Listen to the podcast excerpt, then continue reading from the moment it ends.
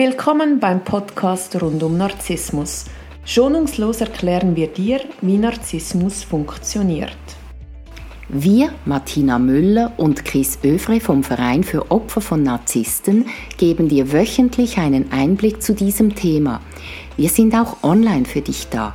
www.co-narzissmus.com Neue Woche, neuer Podcast. Hallo Chris. Hallo Martina. Ich freue mich sehr, mit dir heute über das Thema zu sprechen. Wieso sucht der Narzisst, nachdem dass er mir alle Schande an den Kopf geworfen hat, mich, mich verlassen hat, immer noch den Kontakt? Ja, das ist tatsächlich so. Also wenn der Narzisst die Partnerschaft beendet oder auch wenn der andere sie beendet, das macht eigentlich keinen Unterschied. Man denkt, es macht einen Unterschied, aber eigentlich macht es keinen. Ähm, dann verlässt er die, eine Energiequelle. Für ihn ist aber klar, er besitzt dich. Du gehörst ihm. Auch wenn du gehst oder auch wenn er entscheidet, dass er geht, du bist immer noch sein Besitztum.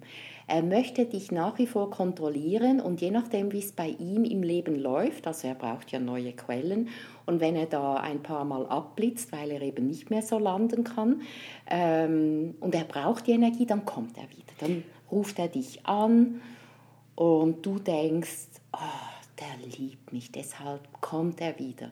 Aber damit hat es nichts zu tun. Aber es ist auch völlig schizophren. Er verlässt mich. Sehr wahrscheinlich sagt er mir noch, ich bin das allerletzte und er hätte noch nie so eine schlimme Frau gehabt und so. Blockiert mich überall um danach ein paar Wochen später wieder den Kontakt zu suchen. Das ist doch Schizo. Ist, ist das ein, gar kein Narzisst, sondern ist das ein Schizophrener? Ähm, ja, das würde ich jetzt nicht so sagen, ich würde nicht so weit gehen. Aber man muss sehen, für den Narzissten ist das keine Beziehung, sondern es ist eigentlich ein Anstellungsverhältnis. Äh, wo du gemeinnützige Arbeit leistest, weil du dienst einem Narzissten. Für ihn war es keine Beziehung und es war eigentlich eine Kündigung und die Kündigung, die kann man wieder rückgängig machen, wenn man merkt, man kriegt gerade nichts Besseres.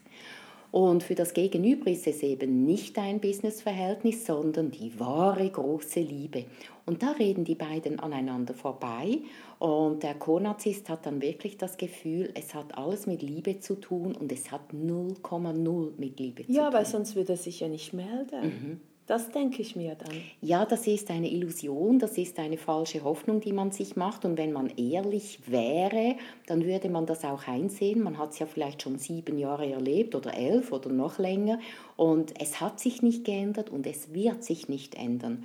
Und ich frage mich manchmal schon, wie lange braucht es diese Erfahrung, bevor man bereit ist, ganz ehrlich zu sich zu sein und zu sagen, ich will diese Partnerschaft nicht mehr. Bei vielen ist es auch so, dass sie sich daran orientieren, was er will. Also er will dann wieder, dann äh, pariert man sofort und dann will er wieder nicht, dann lässt man es wieder sein. So ist es on-off. Aber wenn man selber schaut, wie schlecht es einem geht, wenn man sich fragen würde, möchte ich so eine Beziehung?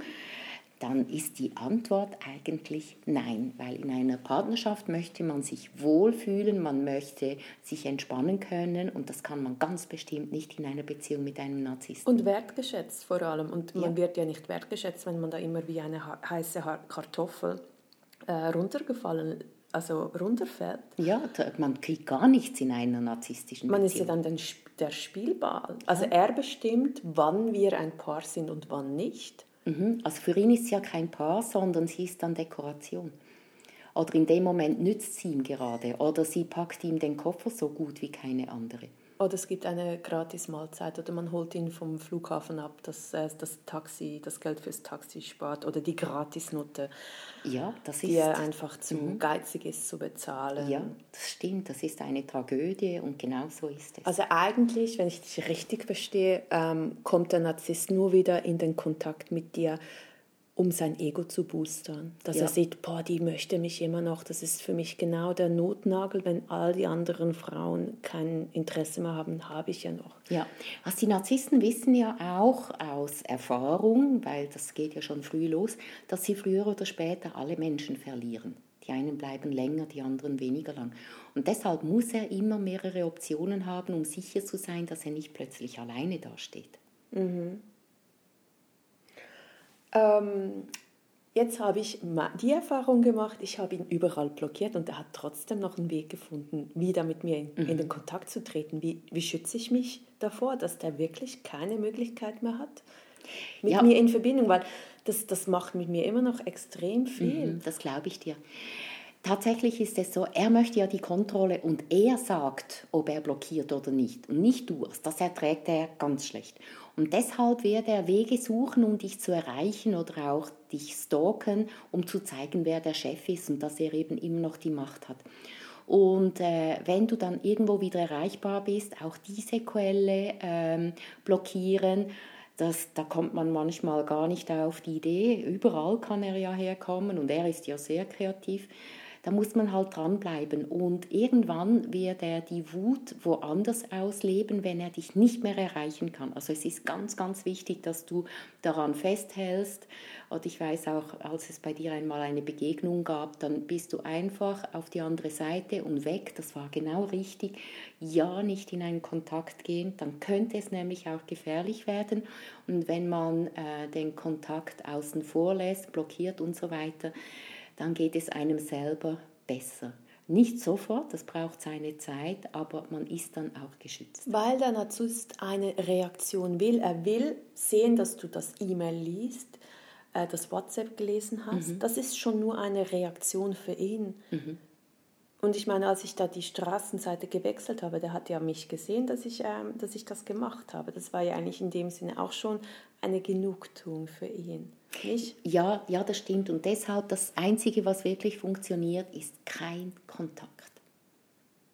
Also sich wirklich wie in Luft auflösen. Mhm, genau. Wir haben ja in unserer Selbsthilfegruppe immer wieder Frauen, die wirklich über Nacht ihr ganzes Leben auf den Kopf mhm. stellen. Mhm wirklich falsche Wohnadressen angeben, Handynummern austauschen, also wechseln mhm. und sogar in andere Länder ziehen, nur damit sie sich selber schützen können, weil der Narzisst jahrelang immer wieder einen Weg gefunden hat, zurückzukommen. Ja, das ist tatsächlich so.